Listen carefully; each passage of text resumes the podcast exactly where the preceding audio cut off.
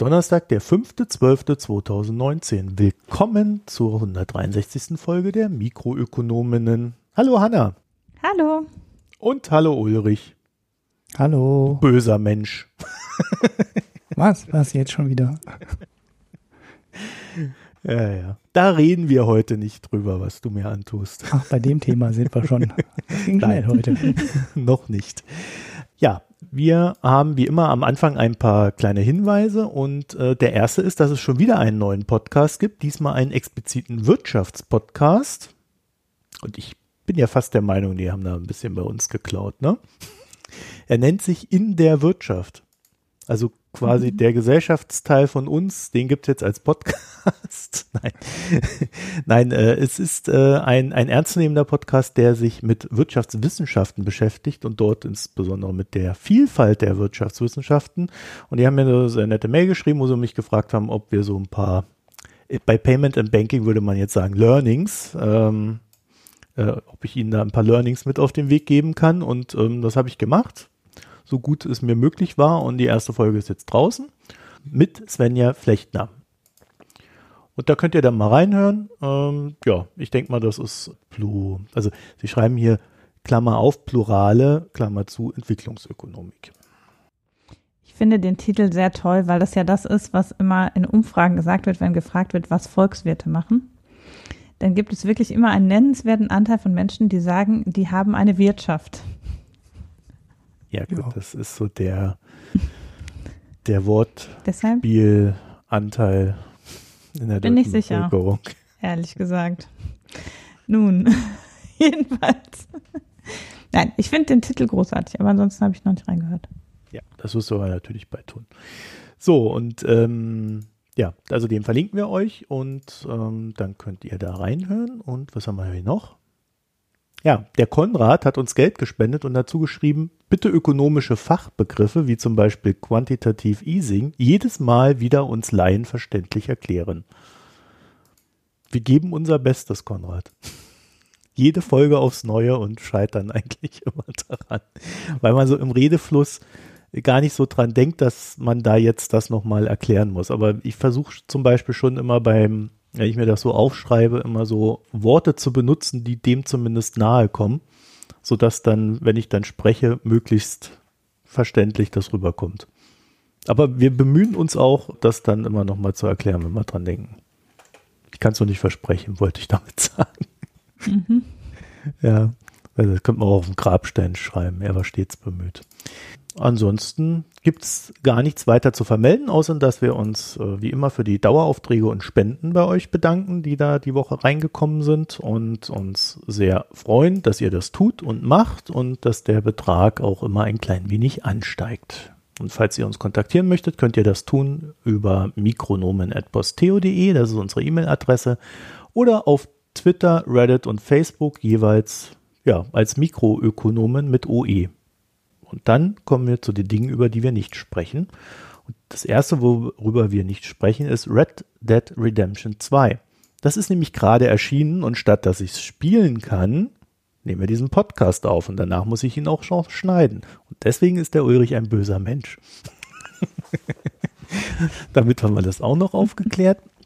Und dann gibt es eine kleine lustige Erkenntnis, über die wir auch nicht weiter sprechen. Und zwar gibt es ja die, oder gab es ja größere Verwerfungen am Repro-Markt äh, in den USA.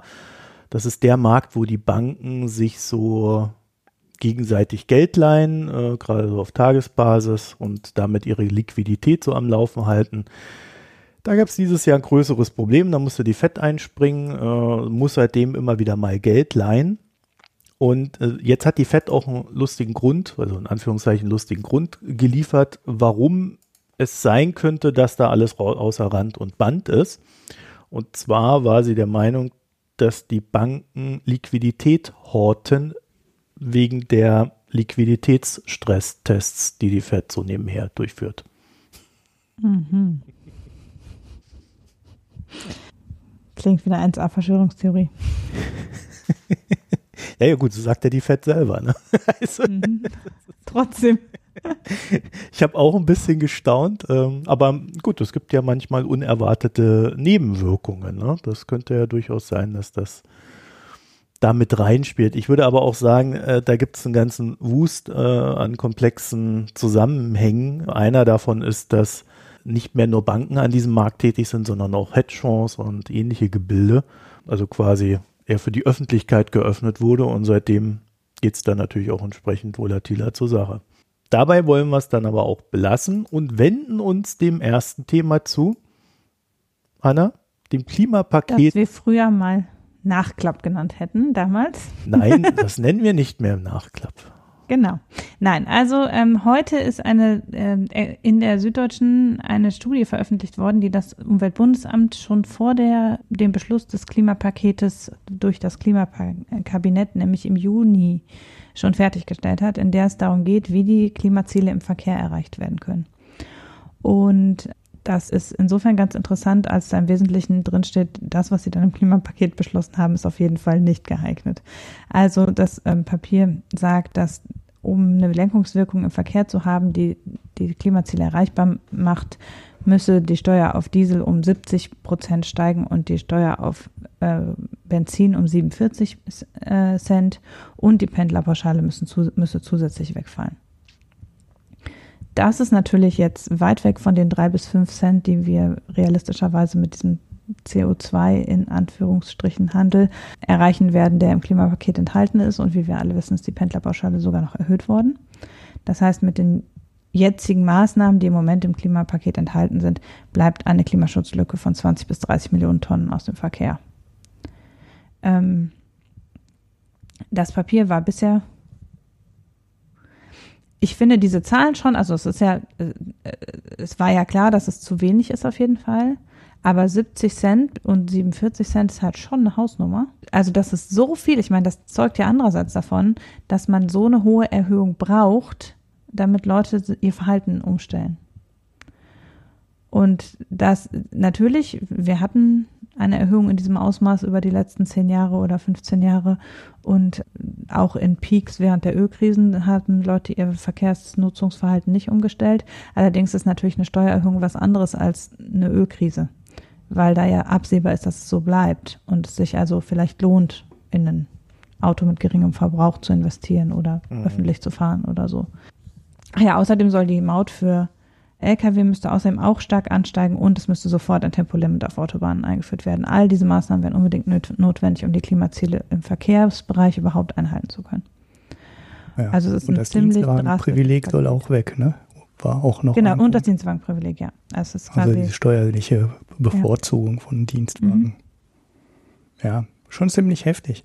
Ähm, leider ist die Studie nicht öffentlich, ne? Die hat die Süddeutsche nur zugespielt bekommen von ja. irgendjemandem. Und ich weiß nicht, ob da ein Zeitrahmen drin steht, ne? Also oder ob da drin Bis steht. Bis 2030. Das, ah, steht doch 2030 drin, mhm. ja.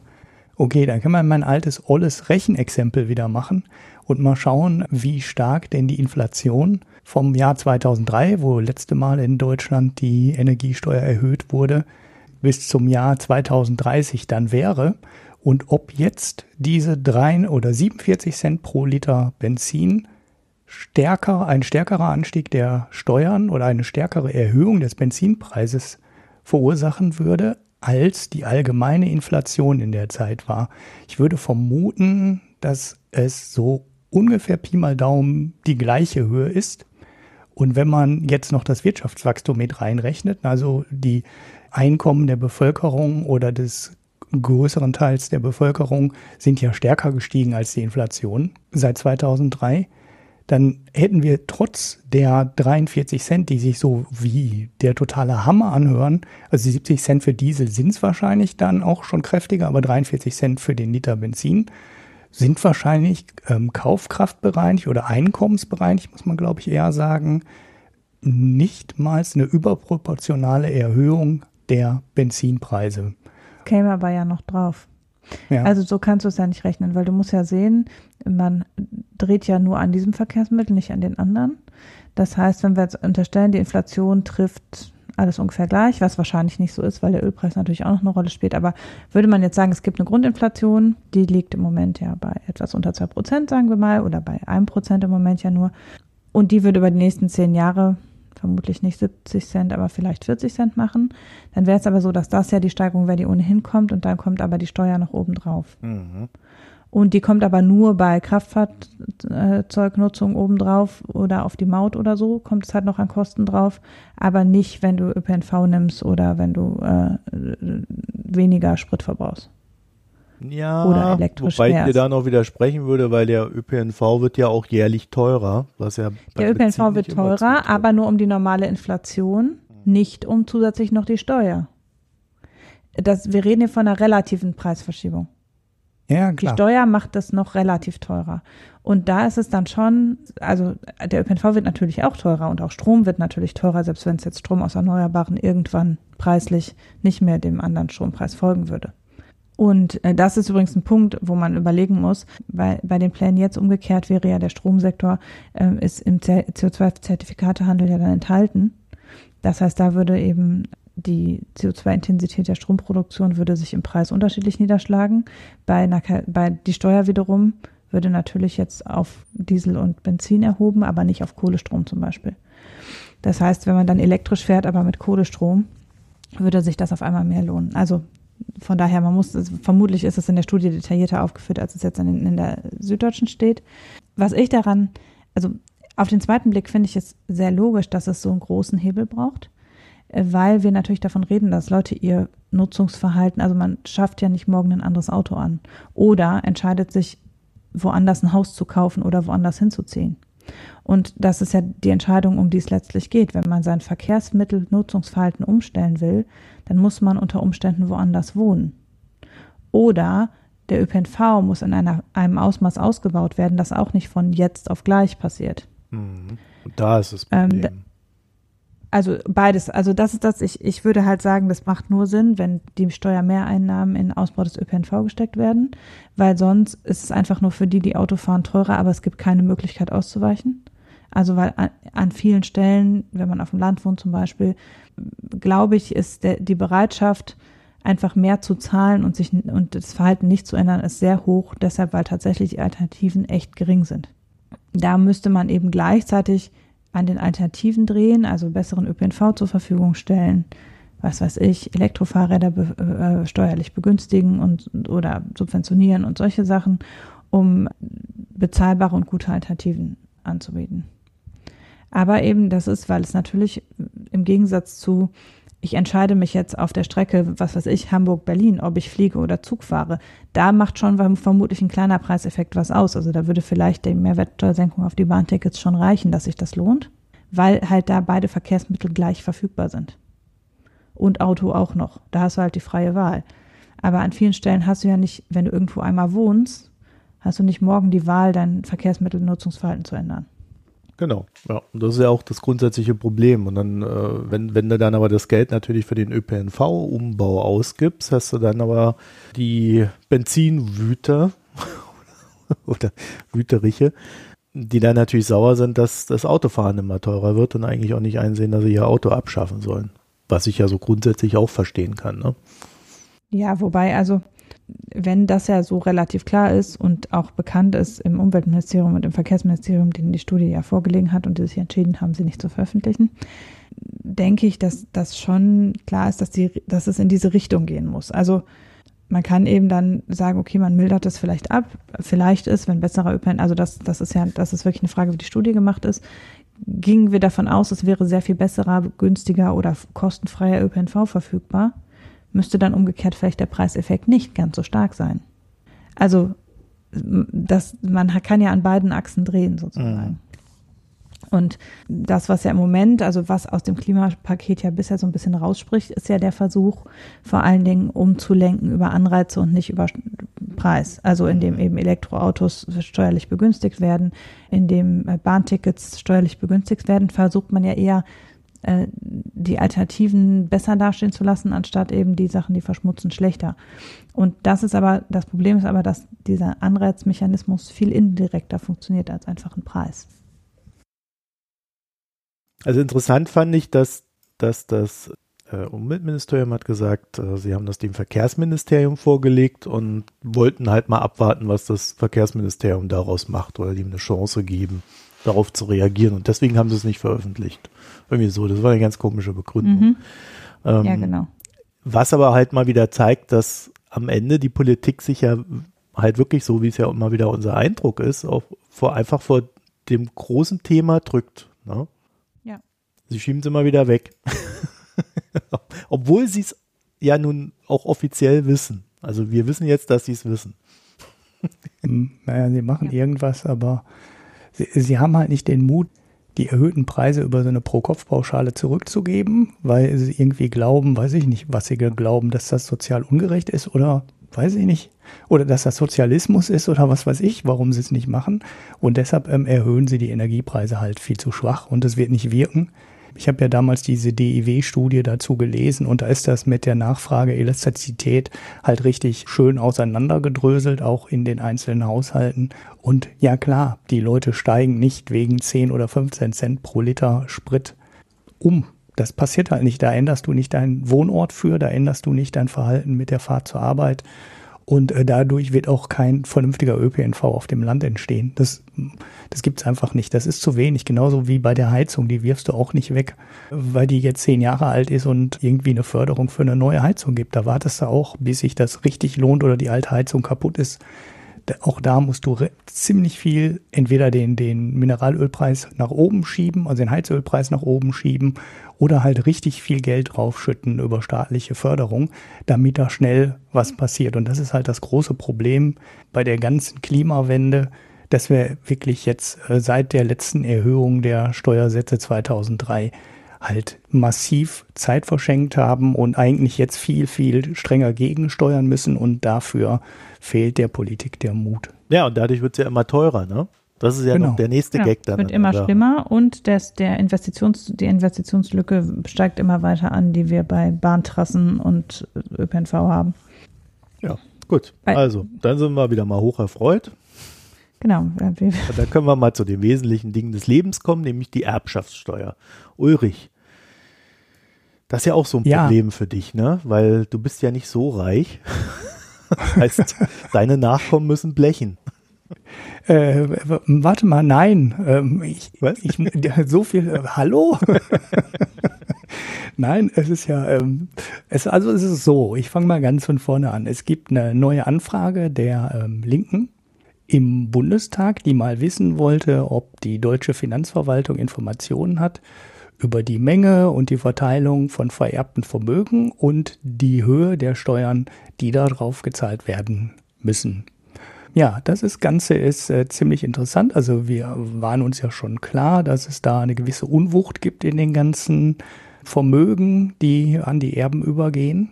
Vor allem bei den richtig großen Vermögen. Aber es ist halt ähm, in der Tat so, dass es ja fast noch schlimmer als befürchtet ist.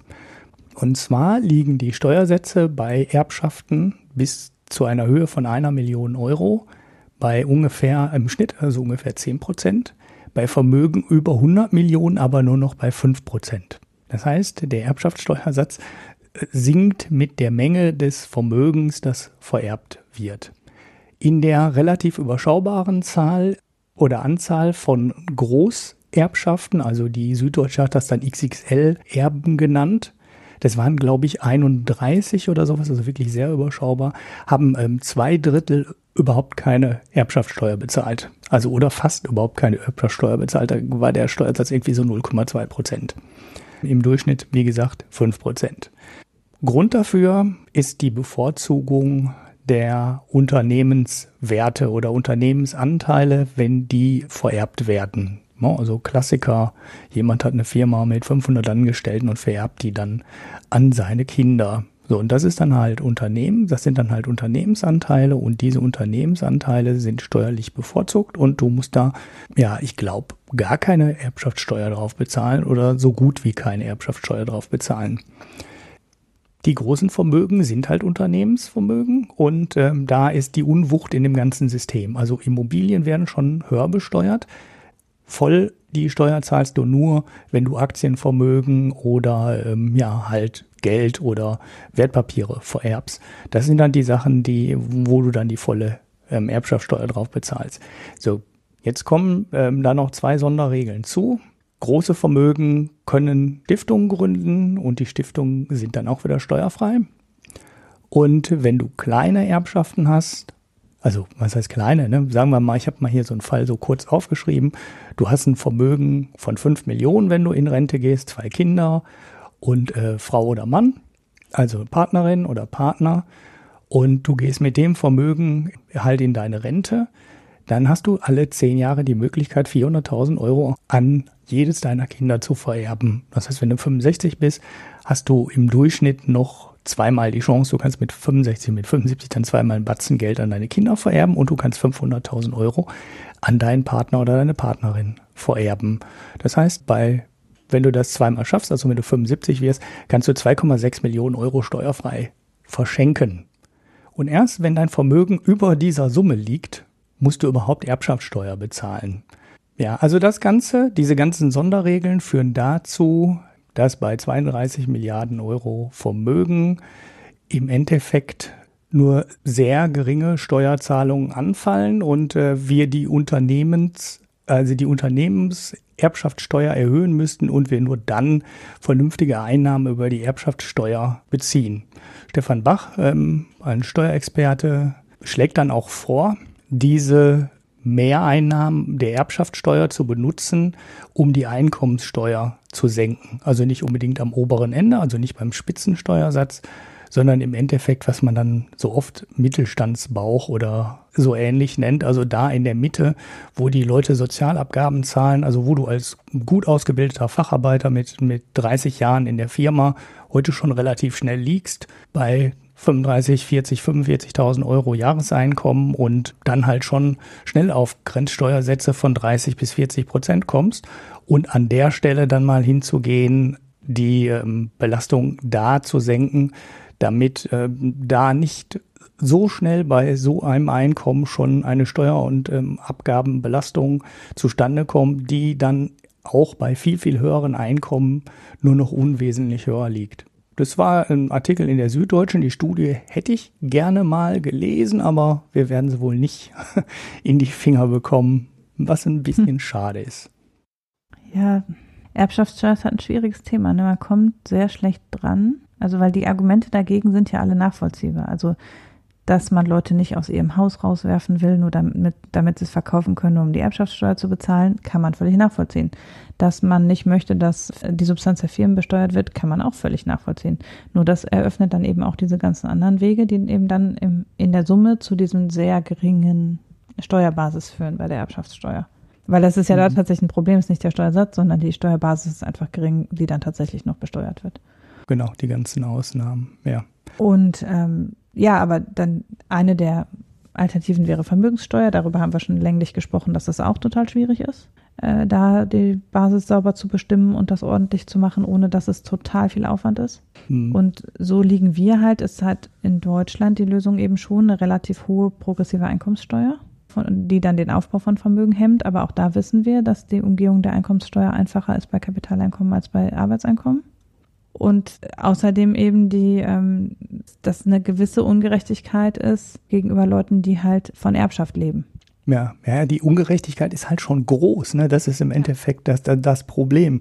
Also du bist, du bist IG Metall Facharbeiter und 30 Jahre in deiner Firma und hast dann einen Grenzsteuersatz, der nah an die 40 Prozent kommt. Und wenn du dann noch die Sozialabgabenlast dazu rechnest, ist es ja sogar noch höher.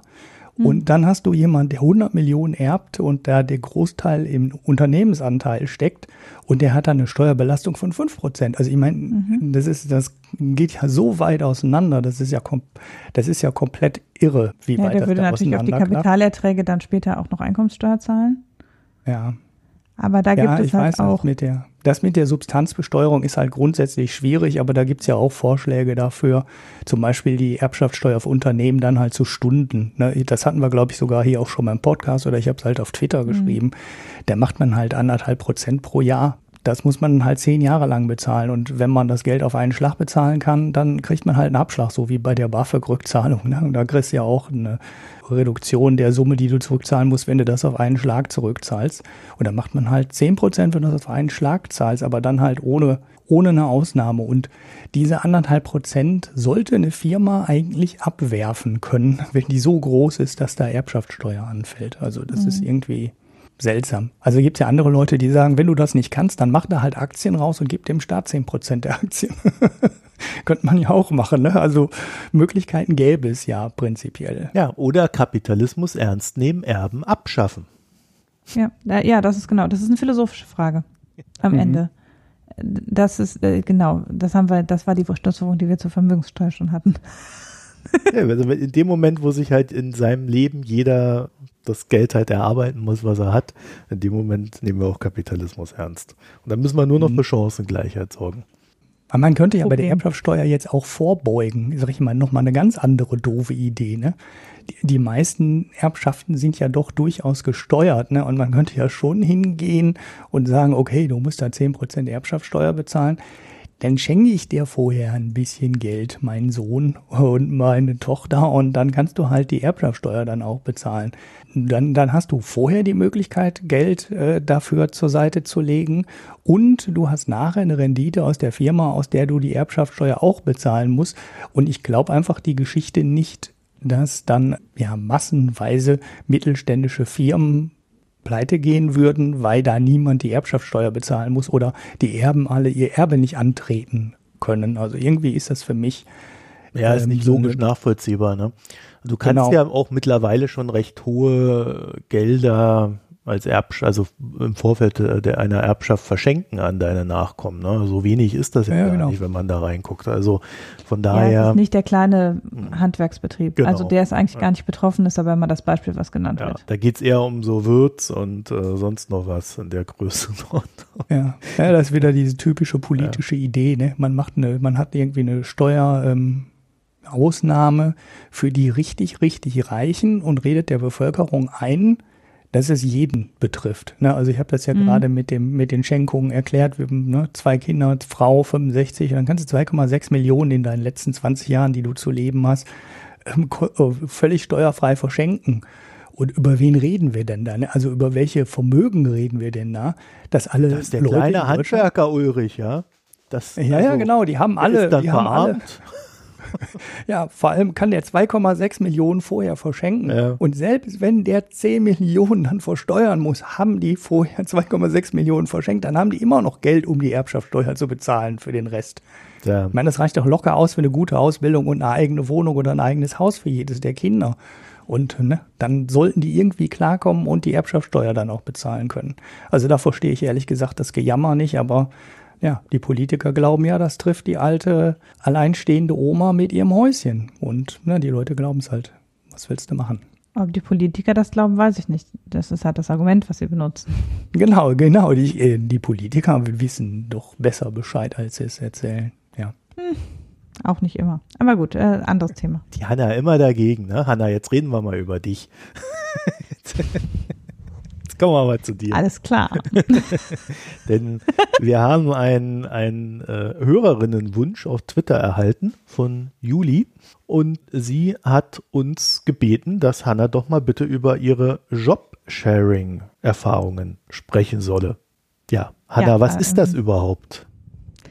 Also, äh, Jobsharing ganz allgemein heißt, dass äh, mehrere Menschen sich einen eigentlich für, für, als eine Stelle gedachten Job teilen. Also im Gegensatz dazu, wenn man einfach Teilzeit arbeitet auf einer Stelle, die für Teilzeit konzipiert ist, ist, dass man Teilzeit arbeitet auf einer Stelle, die mal für Vollzeit konzipiert war und die mit jemand anderem, der auch Teilzeit arbeitet, teilt. Das würde ich sagen, ist wie Jobsharing im Allgemeinen ausgelegt wird. Das heißt nicht zwangsläufig, dass man immer sozusagen, also dass man von vorne, vornherein die Stelle immer geteilt hat. Also es gibt da die Möglichkeit, es gibt bestimmte Plattformen, wo man Jobsharing-Partner suchen kann, die also im Kompetenzprofil einem entsprechen, mit denen man sich direkt gemeinsam auf Stellen bewirbt. Es gibt Stellen, die als Jobsharing ausgeschrieben sind, wo einfach mehrere Leute sich bewerben, dann werden die Besten genommen und äh, die auf die Stelle am besten passen und die Stelle wird dann von vornherein als, als Jobsharing besetzt. Und dann gibt es den, glaube ich, am häufigsten gelebten Fall, dass es sich im Job ergibt, dass eine Stelle auf, aus irgendwelchen Gründen geteilt wird und dass dann zwei Menschen eine Stelle teilen, äh, die ursprünglich einer dieser Menschen alleine hatte. So ist es auch bei mir. Ich arbeite auf meinem Job, seit ich in Elternzeit war, nicht mehr alleine, sondern habe, arbeite quasi immer noch mit meiner Elternzeitvertretung jetzt gemeinsam auf meinem Job. Ja, und äh, mein erster Einwand wäre da jetzt, Hanna, du bist doch unersetzbar. Mhm. Du bist also doch so gut in deinem Job, dass das, das geht doch gar nicht, dich aufzuteilen. Das ist also, ähm, das ist tatsächlich der Punkt, wo ich sagen würde, das ist das Allerbeste daran, ist, dass man nicht mehr das Gefühl hat, man ist unersetzbar, sondern dass der ganze Sinn von Jobsharing, für, der sich daraus so ergibt, wenn man es erstmal macht, ist, dass man feststellt, ein Glück, es kommt nicht nur auf mich an. Und ich mit dem total guten Gefühl normalerweise ähm, zu meinen Nicht-Arbeitszeiten nicht arbeiten kann, dass ich weiß, dass jemand andere und auch übrigens kurzfristig ausfallen kann, weil ich ja weiß, dass jemand anderer in meinen Job eingearbeitet ist und mich auch sehr kurzfristig vertreten kann. Also es ist eben so, dass man sehr viel eher das Gefühl hat, es, die Welt geht nicht unter, wenn ich morgen krank werde. Und das ist eigentlich der große Nutzen, den man neben jetzt einfach, dass man eben die Möglichkeit hat, seinen Job weiterzumachen, obwohl man in Teilzeit arbeitet, der große Nutzen tatsächlich der, dass man nicht unter dem Druck steht, zum Beispiel krank arbeiten zu müssen, weil ein Termin unbedingt stattfinden muss oder hm. sowas. Hm. Und das funktioniert? Also ich meine im ja, Sinne also, von Aufteilung und Ja, ich kann ja mal ein bisschen sagen, wie wir es machen. Ja. Also zunächst mal ist vielleicht die Frage, bei welchen Jobs geht es. Äh, ich würde sagen, es geht eigentlich bei den meisten Jobs. Also bei mir ist es so, ich arbeite, wie die meisten wissen, an einer deutschen Universität und da aber im sogenannten Wissenschaftsmanagement. Und ich habe da eine Teamleitung und die hatte ich auch schon, ähm, als wir das Jobsharing angefangen haben. Und äh, wir teilen uns äh, und wir arbeiten zu zweit, aber etwas mehr als 100 Prozent. Also ich arbeite im Moment 65 Prozent und meine Jobsharing-Partnerin arbeitet 50 Prozent. Das heißt, gemeinsam sind wir etwas mehr als 100 Prozent. Das ist auch sehr wichtig, weil wir durch die Überschneidung uns abstimmen. Also wir sind mindestens einen, oft zwei Tage pro Woche beide im Büro. Wir arbeiten übrigens beide zusätzlich auch noch von zu Hause. Also wir teilen den Job und wir haben beide Homeoffice-Zeiten. Und dadurch ist die Überschneidung im Büro dann tatsächlich auch wochentagsmäßig eingeschränkt. Also wie gesagt, einen Tag jede Woche, in manchen Wochen zwei Tage. Aber diese Überschneidung ist auch notwendig. Und ich würde auch sagen, es gibt eben so gewisse Reibungsverluste, durch die man eben so 10 bis 15 Prozent zusätzlichen Stellenumfang braucht. Das muss man schon ehrlicherweise sagen. Also wären wir jetzt quasi immer eine vormittags, eine nachmittags oder zwei Tage die Woche die eine, drei Tage die Woche die andere da oder so, äh, dann würde es nicht funktionieren. Das ist der eine Punkt. Und der andere Punkt ist, dass wir natürlich schon nicht genau die gleichen Aufgaben alle beide machen, sondern ähm, wir haben, da sie ja meine Elternzeitvertretung war, prinzipiell beide den ganzen Erfahrungshorizont für alle Aufgaben. Also ich habe früher alle Aufgaben allein gemacht. Allerdings muss man dazu sagen, ich habe früher immer schon auf dieser Stelle nur 75 Prozent gearbeitet, obwohl die Stelle mit 100 Prozent da war. Das heißt, ich habe alle Aufgaben nur zum Teil gemacht. Und dann bin ich in 100 Prozent vertreten worden. Dann hat also meine Vertretung ähm, alle Aufgaben einmal äh, in alles reingeschnuppert quasi und alles gemacht. Und das heißt, wir können uns gegenseitig unter anderem deshalb so gut vertreten, weil wir beide alle Aufgaben können. Aber wir machen jetzt nicht mehr normalerweise im Alltag beide alles, sondern wir haben eben schon die Gebiete aufgeteilt, dass wir schwerpunktmäßig, die eine macht das eine, die andere macht das andere. Und dazu gehört, dass ich schwerpunktmäßig alle Leitungsaufgaben mache. Also der Anteil unserer Stelle, der die Teamleitung ist, liegt bei mir. Mhm. Und ich glaube, das ist auch wichtig. Also Führung zu teilen ist sicher möglich. Es gibt Beispiele auch von äh, Vorstandschefinnen, die ähm, gemeinsam führen. Aber trotzdem ist es einfacher oder es hat viel weniger Reibungsverluste, glaube ich, dadurch, dass letztlich wir schon immer noch die Entscheidungskompetenz aufgeteilt haben und ich für bestimmte Felder entscheidungskompetent bin und sie für bestimmte Felder entscheidungskompetent. Ja. Ich habe mir gerade gedacht, so als du das so erzählt hast, hm, also die Hanna hat ja jetzt scheinbar nicht irgendwie so die Ambition, da Weltführerin zu werden. und da kommst du daher und sagst, ja, also Führung, das ist schwierig zu teilen. Das, da muss ich schon führen. Weil das zeigt ja dann doch, dass es da so eine, so eine gewisse Grenze gibt. Ne? Also es gibt viele, die auch Erfahrung darin haben, die sagen, dass, dass es, wenn es gut gemacht ist, Führung, Führung auch im Jobsharing geht. Das kommt aber natürlich auch darauf an, wie direkt oder indirekt. Wir sind natürlich ein Team und unser Team ist auch nicht groß. Und wenn jetzt da auch noch zwei von den wenigen Leuten auch noch beide Bestimmer wären, wäre es vielleicht schwierig. Wenn man jetzt aber die Chefin von einem Unternehmen ist, sagen wir mal, und dann hat man noch Abteilungsleiter, die wiederum auch Teile der Führungsverantwortung übernehmen, mhm. dann kann man unter Umständen wahrscheinlich schon Bereiche aufteilen und ein Teil, Teil führt eben einen Teil des Betriebs und ein, der andere Teil führt, führt den anderen Teil des Betriebs und es geht relativ problemlos. So ist es bei uns am Ende auch. Wir haben schon Entscheidungskompetenz aufgeteilt ich habe halt nur alle Personalkompetenz. Aber für Projekte wiederum sind wir beide, haben wir jeweils unseren getrennten Entscheidungsbereich. Das hängt ein bisschen natürlich auch daran, wie wir vom Naturell sind. Wir haben das so entschieden, weil wir jeweils die Sachen ausgesucht haben, die wir besser können. Also wir haben uns abgestimmt, wer von uns welche Sachen besser kann und so haben wir uns dann aufgeteilt. Hätten wir jetzt beide gesagt, nein, wir wollen unbedingt jetzt die Personalverantwortung haben, hätten wir vielleicht entschieden, die Personalverantwortung zu teilen. Mhm. Ja, Ulrich, was sagst du denn dazu? Äh, was soll ich dazu sagen? Weiß ich nicht. Äh, ich ich glaube, das funktioniert. Also ich glaube, das funktioniert an mehr Stellen, als man sich das allgemein vorstellen kann. Ich, ja, das glaube ich auch. Und ich hatte, ähm, als ich mich auf die Stelle ursprünglich beworben habe, schon in den Raum gestellt, dass ein Jobsharing möglich wäre. Und dann ist mir gesagt worden, nein, das geht nicht.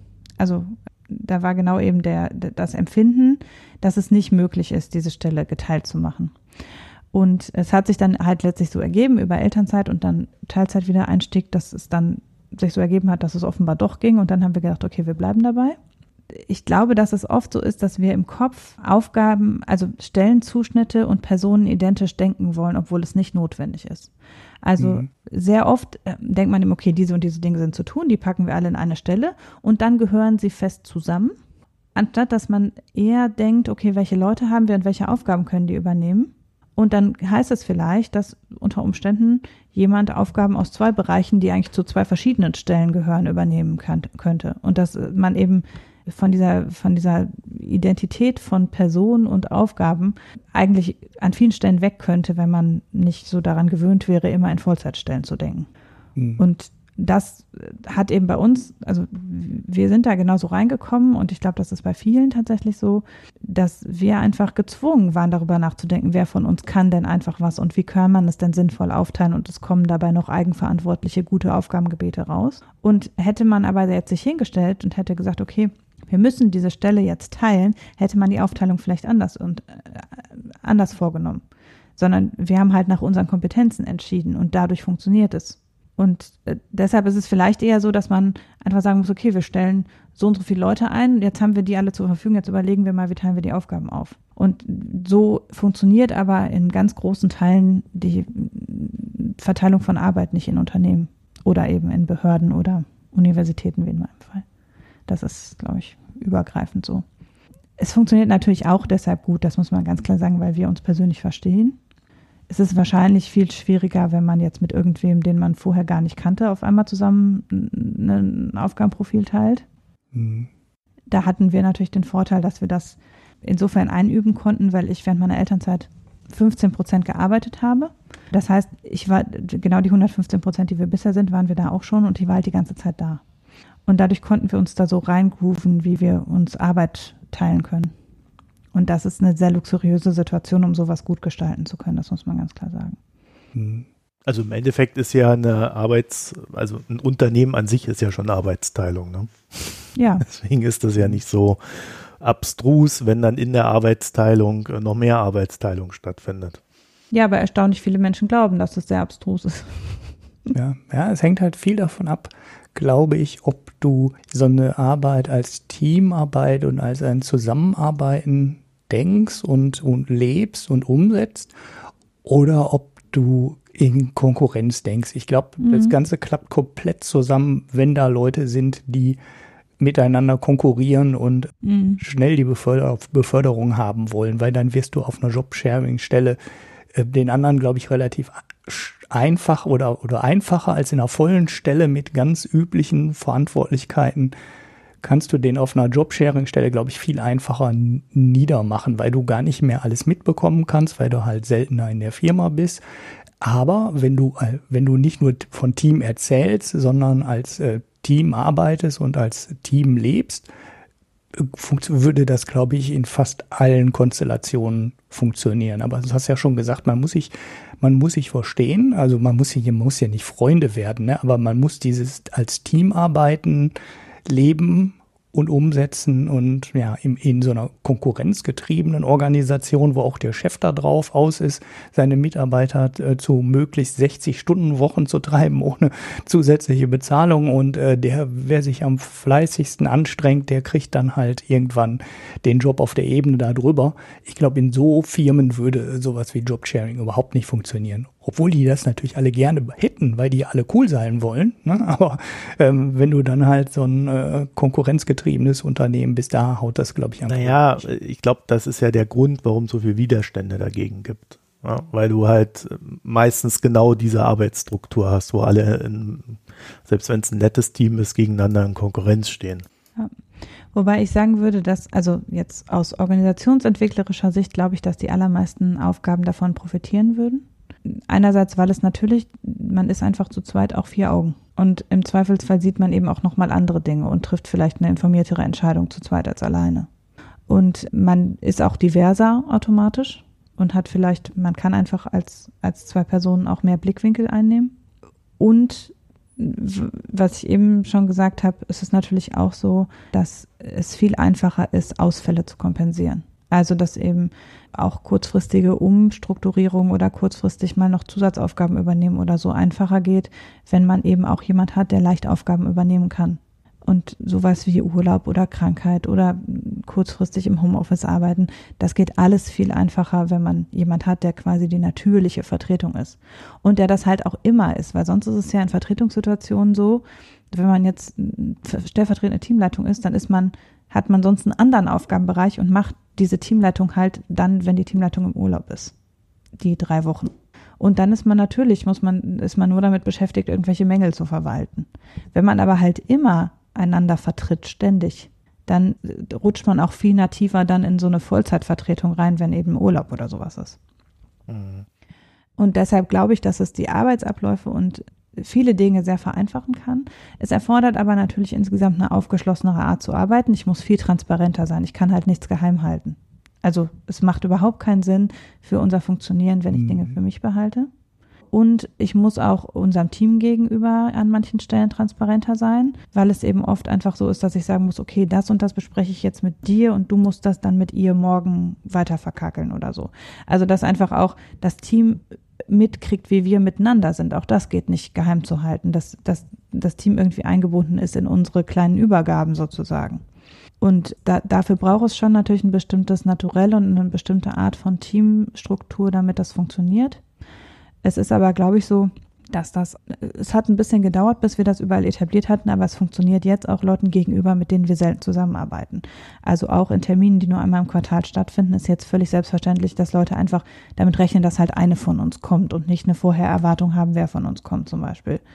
Oder eben äh, in regelmäßigen Joe Fixes oder sowas, dass es nicht mehr komisch ist, wenn dann gerade nicht die Person da ist, die, die man erwartet, weil der Wochentag halt der andere ist. Wir sind halt ungefähr ein Jahr lang rumgelaufen und haben immer erzählt, wir wären, also sie hat immer gesagt, sie ist quasi die zweite Hälfte von Frau 700 Sachen und sind halt sehr oft gemeinsam irgendwo gewesen und haben dafür gesorgt, dass immer wahrgenommen wird, dass wir gleichwertig sind und nachdem wir das eine ganze Zeit lang gemacht haben, geht es aber jetzt halt ganz gut, dass wir einfach sehr kurzfristig auch entscheiden, wenn Termine war zum Beispiel. Und dass halt bei allen völlig klar ist, wenn sie mit ihr sprechen, kriege ich das auch mit und umgekehrt. Also dass auch nicht so was passiert, dass Leute denken, sie müssten uns dann beiden alles erzählen. Was ja am Anfang durchaus sein kann, dass Leute mhm. das denken. Ja. Also es braucht da eine gewisse Gewöhnung. Also bei uns ist es jetzt so, wir waren in unserem unmittelbaren Arbeitsumfeld die ersten. Es gibt aber jetzt noch ein weiteres Jobsharing-Tandem in unserem direkten Umfeld. Für die war es, glaube ich, schon viel einfacher, das Ganze zu machen, nachdem wir schon angefangen haben. Und es ist auch so, dass sich das, glaube ich, auch relativ schnell dann eben so in so einer Organisation auch verbreitet, dass man damit eigentlich jetzt nicht so fremdeln muss. Würde ich, ist, ist so unsere Erfahrung bisher. Ja. Ulrich, letzte Worte? Ja, hört sich interessant an. Kann ich leider nicht machen. Ja, du bist so wichtig dafür, Ulrich, das wissen wir. Nein, ich bin überhaupt nicht, ich bin überhaupt nicht wichtig. Ich bin voll der Team, ich bin sowas von der Teamplayer, weißt du, das könnt ihr euch gar nicht vorstellen. Ja, das, das Spannende ist auch, also übrigens meine Jobsharing-Partnerin hat nicht, ist, arbeitet nicht in Teilzeit, sondern die hat zwei Jobs.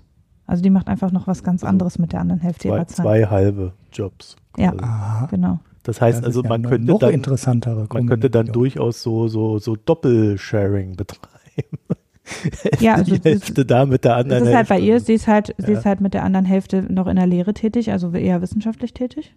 Und äh, das zum Beispiel, also das ist sehr umgekehrt. Im Wissenschaftsbetrieb ist es total Standard auch, dass Leute in zwei Teams arbeiten oder so. Also da, da ist es überhaupt nicht komisch, dass Leute an zwei Lehrgebieten angestellt sind oder sowas. Aber eben bei uns im Wissenschaftsmanagement, im ganzen Verwaltungsbereich, da ist es völlig unüblich. Und bei ihr hat es sich aber halt auch so ergeben, also dass sie eben ein Interesse daran hatte, dass, also ich arbeite deshalb nur 65 Prozent, weil sie ein Interesse daran hatte, auf einem Teil der Stelle zu bleiben, weil sie eben diese andere halbe Stelle hat. Und ähm, so, also das es ist auch nicht immer so, dass man sozusagen dann mit der anderen Hälfte der Stelle zwangsläufig frei haben muss.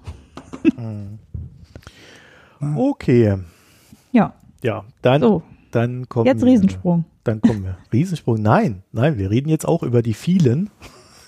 Ah, Ob die Jobsharing betreiben, weiß ich nicht, wahrscheinlich eher nicht. Aber wir reden jetzt über Indien. Indien, ich habe da mal mich, eigentlich wollte ich jetzt so einen riesen Indien-Bereich machen mit 50.000 Informationen.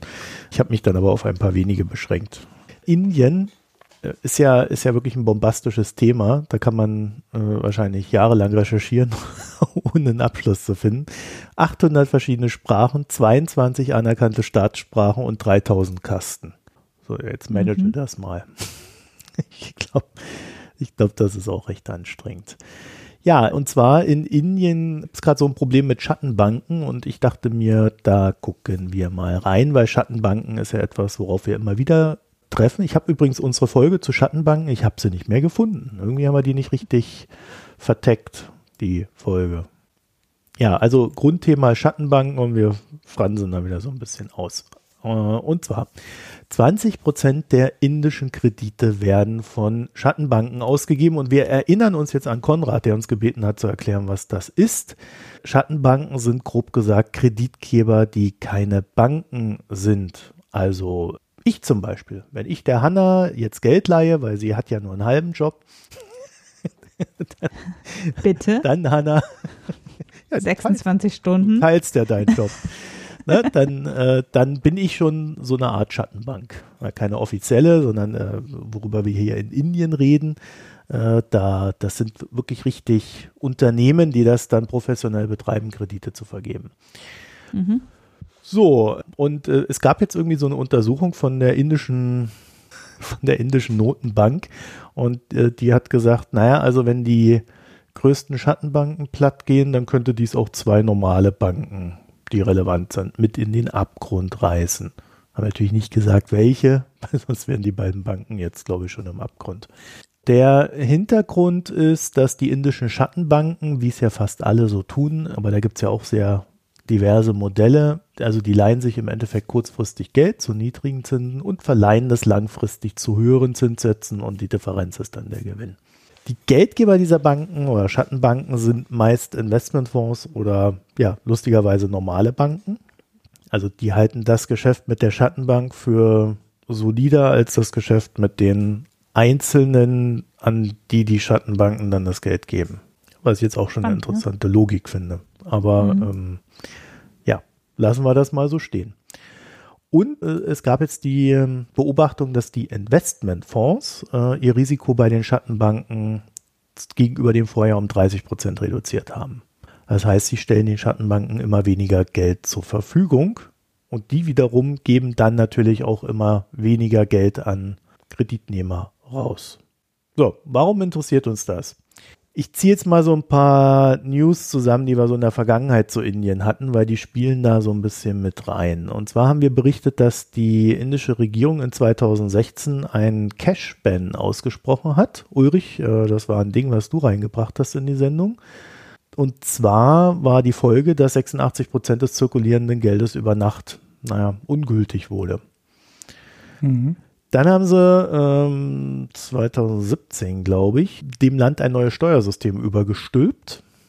Und naja, also man kann sich das so vorstellen, vorher gab es so ein Patchwork aus lokalen Steuern, das sich über 29 Bundesstaaten und sieben Territorien spannte. Und jetzt gibt es halt ein einheitliches Steuersystem und wie das dann immer so ist, wenn du ein einheitliches Steuersystem hat, hast, es gilt halt für alle, egal wie da gerade die wirtschaftliche Lage ist. Also mal zum Vergleich, wenn wir jetzt in Europa ein Steuersystem einführen würden, das für alle Länder gilt, dann muss der Grieche genauso viel Steuern zahlen wie der Deutsche. Und Was- wir wären weniger und weniger unterschiedlich als die indischen Regionen. Ja, und das macht ja vielleicht auch gar nicht Sinn, weil in Griechenland bräuchte man ja vielleicht mm, geringere Steuern, um die Wirtschaft in Lauf zu bringen und so weiter und so fort. Also da gab es ein paar Reibungen, nennen wir es mal so. Und äh, die Ausrollung des Ganzen war natürlich in einem Land wie Indien tendenziell chaotisch. Getroffen hat das Ganze, ja, wie es bei uns auch so wäre, die kleineren Unternehmen vor allen Dingen. Und es lag auch daran, dass dann so ein paar technische Umstellungen gab, deren Anforderungen auch gar nicht mehr erfüllt werden konnten. Also da hätten Investitionen getroffen werden müssen, die schlichtweg gar nicht machbar waren für die Kleinen. Aber auch, und da kommen wir zu dem zweiten Ding, was wir hier bei uns im Podcast hatten, es traf natürlich auch Privatpersonen und Immobilienunternehmen. Und äh, da hatten wir die News, dass sich der indische Mittelstand oder die Mittelschicht äh, in so einer kleinen Kreditklemme momentan befindet. Denn es gab viele Leute, die haben Geld für eine Wohnung aufgenommen und diese Wohnung wurde nie gebaut. Aber sie haben den Kredit an der Backe kleben und müssen ihn zurückzahlen. Und natürlich haben sie aber auch das Geld nicht mehr, weil sie das Geld schon verauslagt haben gegenüber dem Verkäufer der Wohnung, der sie dann hätte fertig bauen sollen. Das heißt, die Leute zahlen jetzt einmal ihren Kredit ab und müssen sich noch eine Wohnung mieten und dadurch ist natürlich die ganze schöne Rechnung, die man sich für den Wohnungskauf gemacht hatte, obsolet. Ja, die Immobilienunternehmen wiederum haben das Problem, dass unter anderem durch diese Umstellung beim Geld dann die Käufer ausgeblieben sind, und torpediert dann noch durch die Umstellung bei den Steuern. Und da gibt es halt einen Haufen Bauherren, die in die Insolvenz gegangen sind und dann natürlich auch diese Wohnungen nicht mehr fertig bauen. So, und dann bin ich auf eine Sache gestoßen, ähm, also da, da frage ich mich auch manchmal, was, was, was sich so ein Staat denkt, wenn er sowas tut. Und zwar gibt es in Indien irgendwie eine Steuer auf Zement und Autos von 28 Prozent. Und dann gibt es irgendwie noch weitere Steuern, mit denen so ein Auto torpediert wird. Und das, obwohl man in Indien explizit Jobs im, ja, in, im Fabrikbereich schaffen möchte. Also zum Beispiel ja in der Autoherstellung. Da gab es dann so irgendwie so ein Auto von Tata, das ist so ein kleiner, mini kleines Ding, äh, passt eine Person rein. Äh, davon haben die auch genau ein Auto verkauft letztes Jahr. Also, dass die in Indien super hohe Zölle haben, wusste ich, aber dass die auch so hohe Steuern auf Autos haben, das ist mir neu. Ja, dafür fahren ja trotzdem schon ganz viele rum, ne? wenn du so Ja, allerdings. Guckst. Ja. Also ähm, das ist ja dann natürlich auch entsprechend Statussymbol. Und naja, durch diese ganzen wirtschaftlichen ähm, Probleme haben dann irgendwann natürlich auch die Banken ein Problem bekommen und mussten ein paar Kreditausfälle verkraften, weswegen sie entsprechend risikoscheu sind, sondern sind mal wieder den Bogen geschlagen. Da sind dann die Schattenbanken aufgetreten und haben gesagt, ja, du bist zwar ein kleiner Autokäufer und deine Bank mag dich nicht, aber ich mag dich, ich gebe dir Geld. so, und dann, ja, äh, sind die Schattenbanken entsprechend groß und mächtig geworden und jetzt zu dem Problem herangewachsen, dass sie nun mal so sind in Indien. Denn wie immer, wenn die Wirtschaft dann endgültig baden geht, äh, funktioniert nämlich genau dieses Geschäftsmodell nicht mehr, dass du dir äh, kurzfristig Kredite besorgst, die du langfristig rausgibst und dann immer wieder rollieren kurzfristig verlängerst. Und ähm, das bringt die Schattenbanken jetzt an ihr, ja, an ihr Limit, würde ich sagen. Also die Aktienkurse sind da teilweise 90 Prozent gefallen. Es gibt jetzt die ersten Pleiten. Ich meine, eine Zahl gelesen zu haben mit 30.000 Schattenbanken, die da irgendwo aktiv sind. Nagelt mich da aber bitte nicht drauf fest. Ähm, das habe ich jetzt noch aus meinem Kopf rausgezogen. So, und dann kommen wir äh, zum sehr schönen Ding. Wir hatten das auch bei China. Der Ulrich wird sich erinnern. Das haben wir beide aufgenommen, glaube ich. Das Wachstum in Indien liegt offiziell bei 6%. Für dieses Jahr werden 6% erwartet. Mhm. Um aber die Arbeitslosenrate stabil zu halten, muss Indien 7,5% wachsen. Uh, Also das funktioniert schon mal nicht. Das heißt, die sind wirklich wirtschaftlich jetzt wirklich unter Druck. Und dann gab es im Juni Arvind Subramanian, Das ist ein ehemaliger Wirtschaftsberater der Regierung. Ich meine auch der Kopf dieser Wirtschaftsberater-Clique da. Und der hat dann, nachdem er dann raus ist, gesagt, also nicht mehr für die Regierung arbeitet, dass die Wachstumszahlen von 2011 bis 2017 um jährlich 2,5 Prozent zu hoch angesetzt waren, seiner Meinung nach. Mhm. Also 2,5 Prozentpunkte, ne, um mhm. mal jetzt ja. korinthenkackerisch zu sein. Ja. Genau, Ulrich, danke. Mhm. Hast ja recht. Ja, also äh, ähnlich wie bei China, ne, wo, wo ja auch so zwei bis drei Prozent äh, immer hergerechnet wurden, die das äh, BIP-Wachstum zu hoch angesetzt ist, haben wir das hier auch wieder. Finde ich interessant, dass die Zahl da recht ähnlich ist, kann aber auch nichts weiter daraus herleiten. So, und ähm, nun würde man meinen, dass im Angesicht dieser Lage die indische Regierung vielleicht mal was tut, größeren Schritt und er hat dann auch gesagt, ja, also wir kapitalisieren mal so Banken auf und so, also da sind wir ganz fleißig. Ja, dann haben sie irgendwie die Unternehmensbesteuerung um 20 Milliarden gekappt und äh, was ein bisschen strange ist, sie haben ein neuntägiges Kreditfestival arrangiert, bei dem 11,9 11,5 äh, Milliarden Dollar an kleine Kreditnehmer vergeben worden sind. Ein Kreditfestival, das ist doch Helikopter-Money, oder?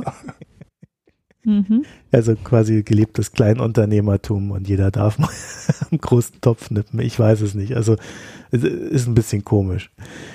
Ja, aber das war's dann auch. Also es fehlt wirklich so der große, ja, der, die große Bewegung, eine große Umstrukturierung und der Modi hat natürlich das Problem überall, also der Regierungschef, überall, wo er so hingreift, wenn er was macht, tut's ja erstmal irgendjemandem weh. Da hast du also diese großen Unternehmen, die sehr stark mit der Regierung in Indien verbandelt sind. Du hast die kleinen Arbeitnehmer, äh, wenn du da irgendwo rangehst und es Jobs kostet, äh, ist das ja auch erstmal unangenehm. Da gibt es dann auch immer gleich Proteste. Da äh, gibt es dann gelegentlich Seiten, die sagen, der größte Protest, größte Streik in der Geschichte der Menschheit liegt halt einfach daran, dass in Indien ja auch so viele Menschen sind. Und ja, also sie, sie kommen da irgendwie nicht so richtig voran bei der ganzen Sache. Ja, ich möchte dazu dann nur noch eine Kleinigkeit anmerken in Sachen Regierung. Welch ein Zufall, dass der Regierungschef Modi nun den Konflikt im Kaschmir hochfährt, bei dem mal wieder eine muslimische Minderheit drangsaliert wird. Ja. Und für hm. Hanna habe ich ja. noch eine kleine Randnotiz zum Thema Umwelt, die dir gefallen wird. Indiens Kohlestromanteil am Strommix wird von 74 Prozent auf 50 Prozent sinken. Dadurch, dass aber der Verbrauch so stark wächst, wird nominal mehr Kohle verbrannt als vorher. Ja, trotzdem, das mit dem Finger auf andere Leute zeigen wird nicht mehr lange funktionieren. Das war jetzt kein Hinweis an unser Umweltministerium. Äh, oder unseren Wirtschaftsministerium. Egal, reden wir von was anderem. ja, also Indien, äh, würde ich sagen, auch eins dieser Länder, wenn es dann wirtschaftlich, also global wirtschaftlich so ein bisschen kriselt, sind die definitiv mit als erstes unter Druck. Mhm. Ja, das ist halt, wenn die alle die Länder, die auf so, einer, so einem hohen Wachstumslevel laufen müssen, damit das System stabil ist, die sind natürlich extrem anfällig für auch nur kleine, ne, also sowas 6% Wachstum ist also, wo wir sagen würden, ja, wow, ey. Hätten wir läuft. auch gern, ne? Aber ähm, das ist halt die Staaten, die jetzt so im Aufschließen sind, China, Indien, Brasilien, also viele südamerikanische Staaten sind ja auch schon sehr viel besser gewesen. Die brauchen dann halt auch dieses Wirtschaftswachstum, um wirklich laufen zu können. Und das ganze politische System und das Finanzierungssystem und so weiter sind eigentlich noch nicht so weit, dass sie dann Sachen puffern können. Naja, wobei ich das Gefühl habe, dass Indien strukturell betrachtet schon echt ein Sonderfall ist. Ja, es ist einfach unregierbar irgendwie und nicht steuerbar wirtschaftlich auch. Oh. Also vor allen Dingen nicht auf eine, also es funktioniert, glaube ich, nur, also schon in China funktioniert es ja nicht richtig, aber China braucht auch dieses, diese relativ plan, immer noch relativ plan Wirtschaft, damit es überhaupt funktioniert. Die letzten Wachstumszahlen aus Indien sind übrigens noch ein ganzes Stückchen niedriger als die 6%, die du gerade genannt hast. Ne? Das ist das Ziel für dieses Jahr, was aber klar ist, dass es nicht erreicht wird. Ah, okay. Weil es sind nur noch 4,5 waren es jetzt im letzten, hm. im dritten mhm. Quartal, also schon deutlich drunter. Ne? Ja, sie haben wegen des Wahlkampfes, der ja stattgefunden hat, äh, glaube ich, die Zahlen auch bewusst versucht hochzuhalten. Mhm.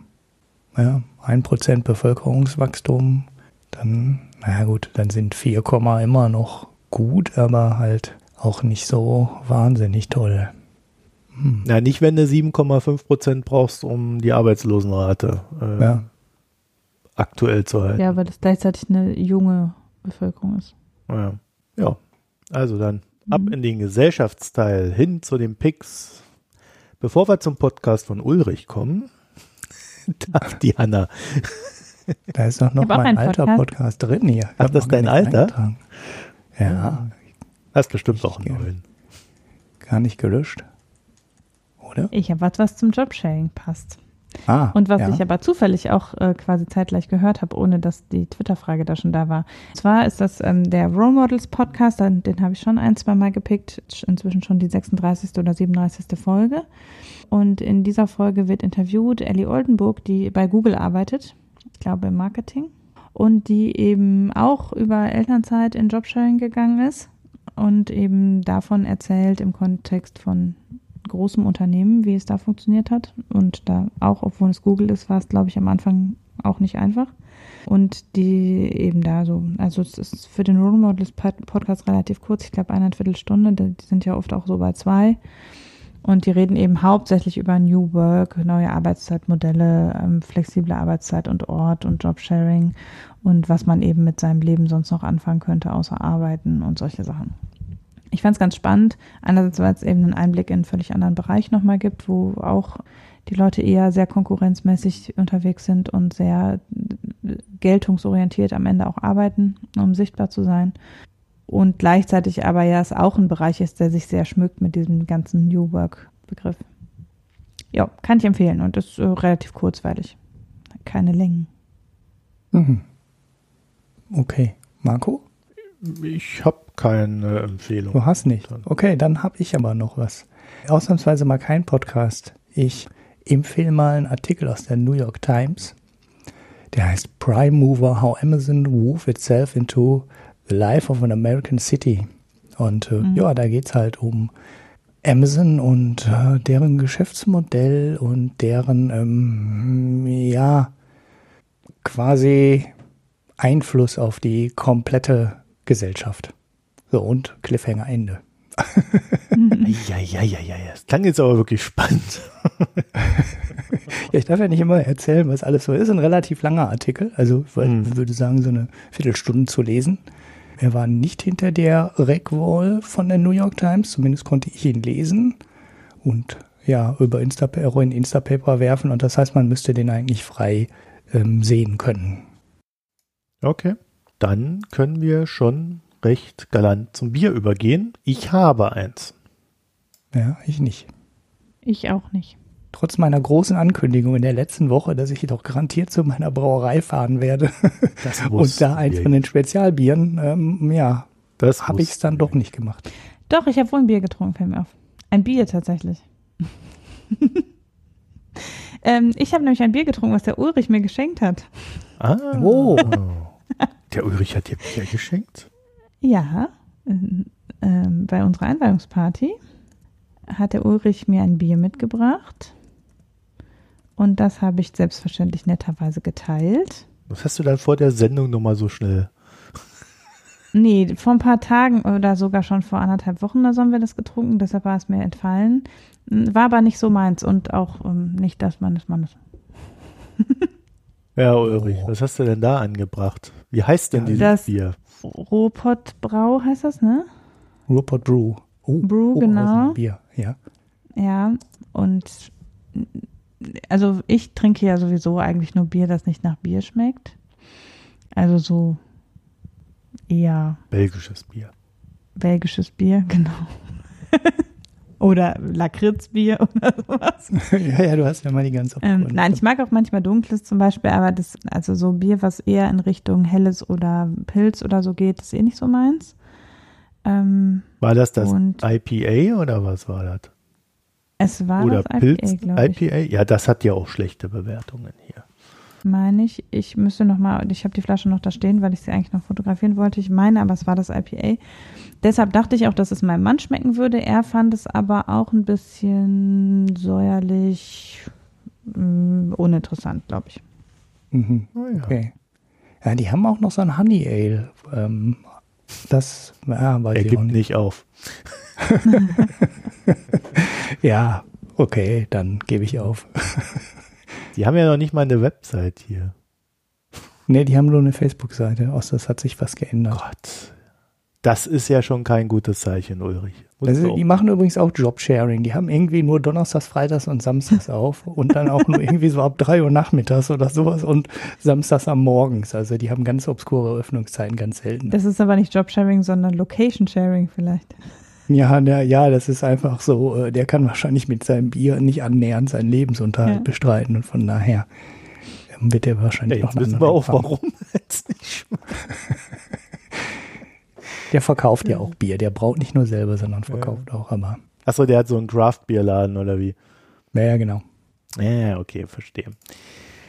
Ja, dann muss ich mal gucken, welche Seite ich da nehme. Äh, dafür vielleicht einfach die Facebook-Seite dann. Ne?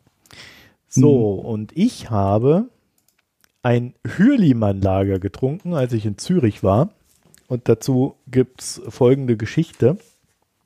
Ich habe da irgendwie ewig nach einem Hotel gesucht und dann festgestellt, dass in Zürich einfach alle Hotels teuer sind. In Zürich ist alles teuer, egal was. Ja, genau. Und dann, dann habe ich ein Hotel gefunden, das eine ehemalige Brauerei ist. Also war. Mhm. Äh, und zwar die Hürlimann Brauerei. Haben sie irgendwie zu dem Hürlimann Areal umgebaut. Oben drüber thront ein Hotel. Dann ist drunter irgendwie so ein Spa und auf dem Dach und äh, nebendran ist Google. Das war irgendwie die Europazentrale von Google. Ah, direkt. Also okay. zwei, zwei so eine. Ja, und man kommt da nur mit Badge rein. Ohne Badge kein Eintritt. Steht dann da vorne drauf an der Tür. ich, ich bin nicht reingekommen bei Google. Ja, und irgendwie dieses ganze Ding wurde halt umgebaut von Brauerei zu Hotel und die haben aber irgendwie diese Brauerei kultiviert. Also die haben dann da noch diese Maschinen. Ich habe da ein paar Fotos gemacht, vielleicht stelle ich die dann einfach mal rein, mal so als kleines Fotoding. Ja, also der, das Frühstück war exzellent in diesem Hotel und ähm, das Bar war auch ganz nett, aber beim Frühstück haben die dann so eine riesigen Lampen gehabt, wirklich riesig, die dann von der Decke hingen und wo dann irgendwie jede Glühbirne mit so einer Hürlimann-Flasche irgendwie bedeckt war. Also die haben das wirklich exzessiv durchgezogen. Muss aber auch sagen, es war eins der freundlichsten Hotels, die ich so äh, in den letzten Monaten, Jahren hatte. Also das, das war wirklich exzellent. So, dann haben sie aber im Hotelzimmer für jeden Gast immer so eine Bierflasche hingestellt, um ihm zu zeigen, das ist das Bier, was hier gebraut wurde. Und dann habe ich halt dieses Hürlimann Lager bekommen. Und ich weiß nicht, wie ich sagen soll, aber das war schon sehr wässrig. ja, also kein Wunder, dass da jetzt ein Hotel steht und keine Brauerei.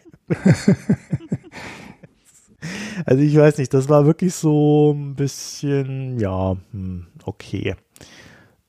Brauche ich jetzt nicht unbedingt. Äh, Ist ganz nett, wenn das im Hotel kostenlos dann im, im Kühlschrank steht und man das haben kann.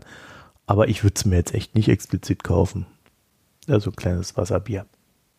Mit, mit kleinem Biergeschmack. Also Bier, Biergeschmack.